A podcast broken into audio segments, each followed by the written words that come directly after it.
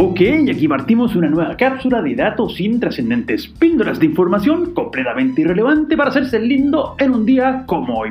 Y un 8 de septiembre de 1888 en Inglaterra se juegan los primeros seis partidos de la Football League, el campeonato más antiguo del planeta fútbol y que hoy en día es conocido como la Premier League.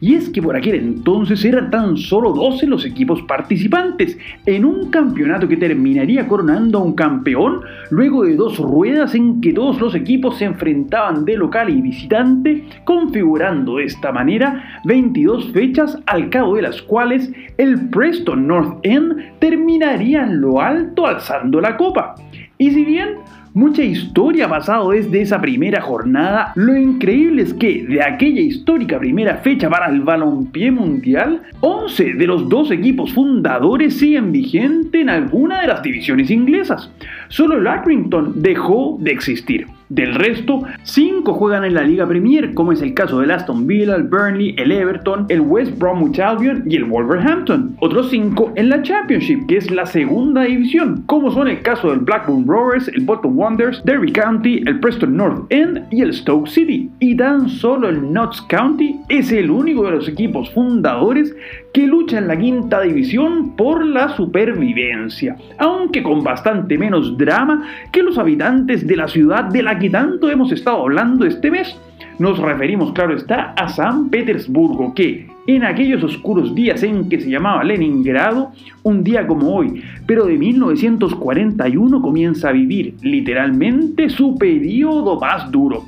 cuando, en el contexto de la operación Barbarroja, con la cual el loco de Adolf Hitler quería faenarse a los soviéticos luego de haberse olvidado del pacto Ribbentrop-Molotov, como ayer comentábamos, comienza el sitio de Leningrado, una infame acción militar con la cual los nazis buscaban que los 3 millones de habitantes de la ciudad murieran de hambre y frío al no poder recibir abastecimientos desde el exterior.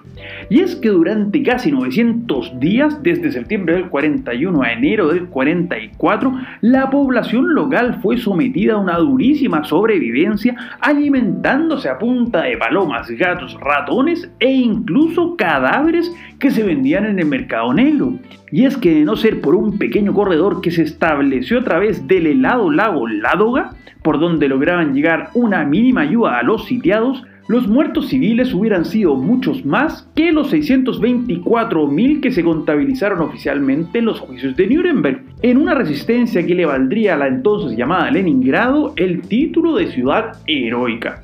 Y si bien no son personajes reales, créame que nos falta quienes consideran verdaderos héroes a los personajes de la serie de televisión estrenada un día 8 de septiembre de 1966 y que, pese a durar tan solo tres temporadas en su formato original, se ha dado maña para seguir presente en la cultura pop creando un verdadero universo. Nos referimos a Star Trek, quizás la beta madre de toda la cultura geek y del merchandising de series y películas, porque la verdad, por obra y gracia del bendito capitalismo, la creación de Gene Roddenberry ha generado más de 10 mil millones de dólares vendiendo desde entradas al cine hasta loncheras. En una franquicia que pelea palmo a palmo con Star Wars los corazones y billeteras de los fanáticos de la ciencia ficción.